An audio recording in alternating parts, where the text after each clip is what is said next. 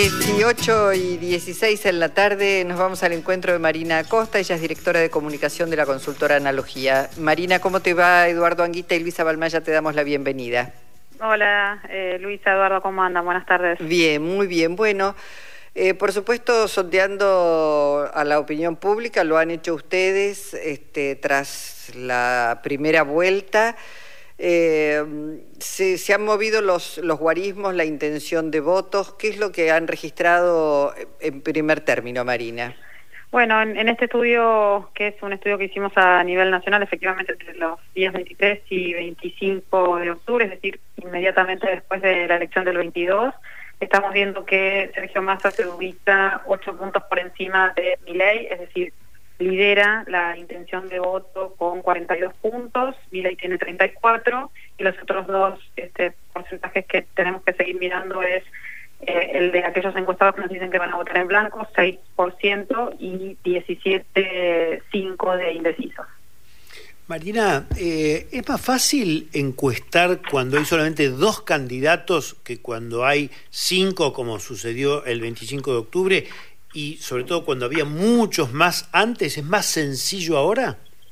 Bueno, mira, Eduardo, la verdad es que metodológicamente nosotros tuvimos, ah, para explicar esta, eh, esta suba ¿no? de, masa, tenemos que ver de dónde vienen esos, eh, esos, esos números, ¿no? De dónde recibe apoyos. Y entonces tenemos que estudiar no solamente eh, a los que nos dicen que van a votar a Massa o a Milei, sino, por ejemplo, saber quiénes, a quiénes van a votar las otras fuerzas, ¿no? Eh, eh, digamos, el, estudio eh, es, es, el mismo, lo que pasa es que los, los porcentajes se distribuyen entre menos fórmulas, ¿no? Pero bueno, por ejemplo, este aumento de masa mm, responde a que una tercera parte de los votantes de Schiaretti nos dijeron que lo iban a votar. Que Perdón, ¿cuántos, ¿cuántos de Schiaretti? Eh, una tercera parte. Y eso parece más bien poco. Eso parece, eso parece más bien poco, pero tenemos ahí un 60% de los votantes de la izquierda, por ejemplo, que nos dicen que van a votar a Massa y un 15% que nos dice y un 15% de los votantes de Juntos por el Cambio que nos dicen que van a votar a Massa. Es decir, el cuadro indica que Massa tiene posibilidades de eh, buscar votantes, más votantes entre eh, aquellos que votaron a Schiaretti, tiene que buscar votantes entre la izquierda y por supuesto que también eh, puede disputar el voto de, Bullrich porque todavía allí se concentran, digamos, algunos puntos que podrían servir para ganar la elección. Cuando decís Bullrich, ¿pensás en el radicalismo? Eh, cuando digo en los votantes de Bullrich, digo, digo de todos, ¿no? Digo votantes del PRO, votantes del radicalismo, votantes de la coalición cívica. Sí, claramente el radicalismo, que tiene una agenda completamente diferente, ¿no es cierto?, la que propone eh, mi ley eh, tranquilamente podría acompañar la propuesta de masa. Mm. Eh, cuando preguntan, bueno, ¿a quién votarían? Están preguntando por qué, digo, por, por programa, porque está en riesgo la democracia. ¿Pudieron discriminar por qué van a acompañar en esta oportunidad más a un candidato que a otro? No, en, esta oportunidad no, Luisa. esto técnicamente se denomina, el estudio que nosotros presentamos es lo que se denomina un sondeo flash. Eh, son sondeos que se hacen con muy pocas preguntas. En este caso preguntamos por la intención de voto y además por este llamado a la unidad nacional de, que viene haciendo Massa, ¿no es cierto? Ahí también encontramos un, un amplio apoyo de la ciudadanía a esa propuesta concretamente, pero no preguntamos otras cosas. Marina, aprovecho para preguntarte, va a haber un debate más, ¿no? Va a haber un debate televisado y en esta oportunidad solamente con dos personas, Milei y Massa. Eh, a tu criterio, a criterio de ustedes como consultora, eh, ¿un debate puede inclinar los votos de un porcentaje o cada uno va a pescar en su respectiva pecera?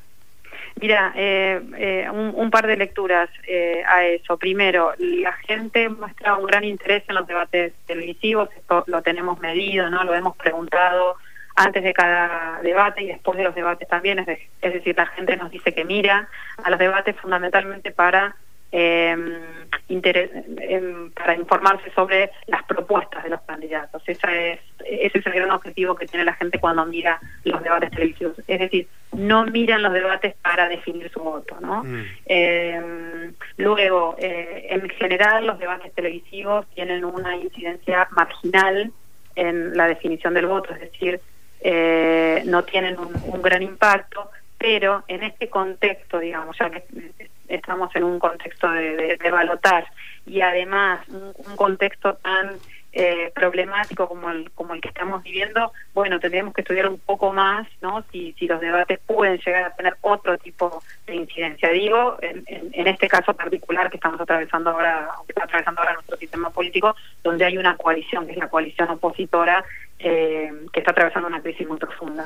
Claro, igual pensaba, una cosa es un debate entre muchos candidatos y entre dos candidatos ya me parece que hay una mirada probablemente también un discurso más focalizado de los candidatos hacia las diferentes audiencias y también uh -huh. de los que están mirando, porque ahí son, digamos, es la, una opción tenés que elegir, no tenés varias. Uh -huh. Para elegir. Uh -huh. Y me parece que, bueno, eso también este, seguramente tiene otro peso en, en la conciencia o en, en, el impacto que puede causar en, en cada uno. Eh, Sergio Massa, ocho puntos creció. ¿Y Milei? A Milei lo encontramos, mm, yo diría, bueno, eh, digamos, hay, eh, su crecimiento es menor al, al de Massa, claramente, está, está como estancado, ¿no? Parece que...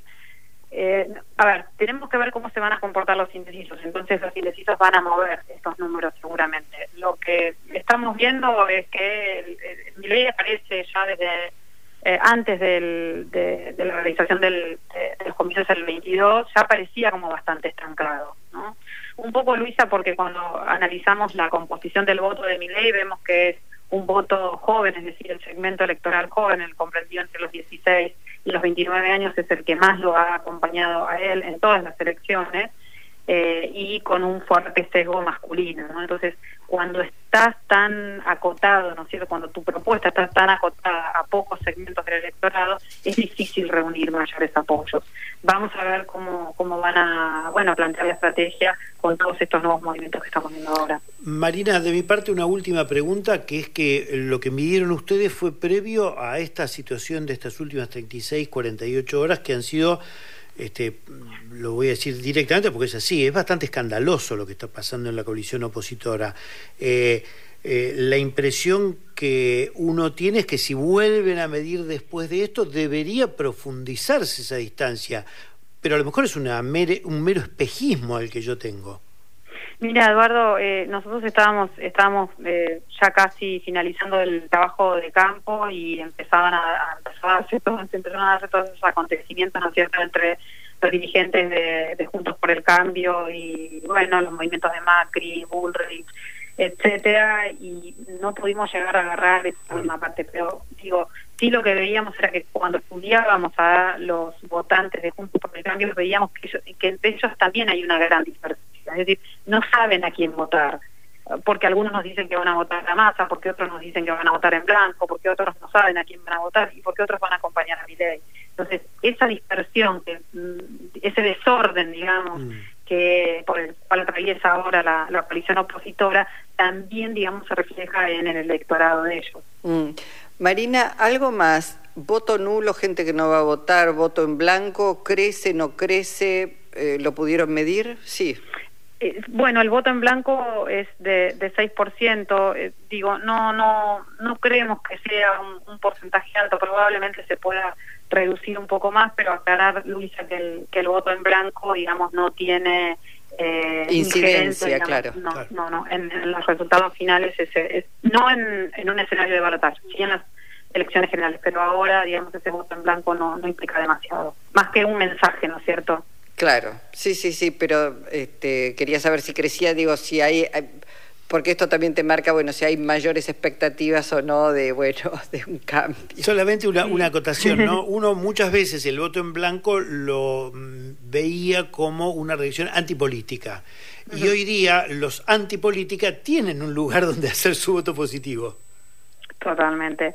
Eh, Sí, la verdad es que también el, el, la cuestión de la antipolítica, que es un discurso que, que, circuló mucho ¿no? durante toda la campaña, nosotros empíricamente no la comprobamos, no hemos visto ah. que haya fenómenos ni de apatía electoral ni de desafección política, al contrario, cada vez que preguntábamos por eso la gente se mostraba muy interesada en la campaña, eh, en lo que sucedía en el sistema político, esperando los movimientos del, del sistema político.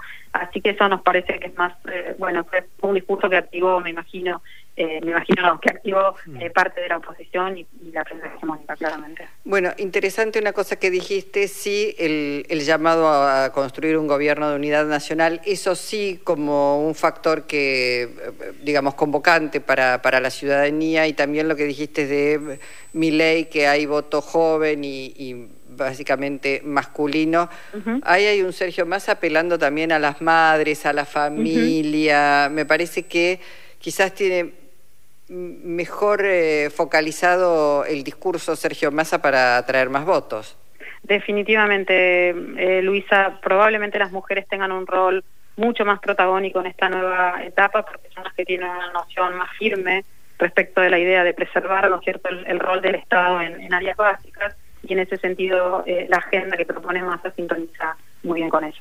Bueno, vamos a dejar correr los días y seguramente van a volver a medir a ver cómo, cómo va cambiando la, la opinión pública. Marina, muchísimas gracias. ¿eh? Por favor, gracias a ustedes como siempre, un cariño. Hasta pronto, gracias igualmente. Marina Costa, directora de comunicación de la consultora Analogías.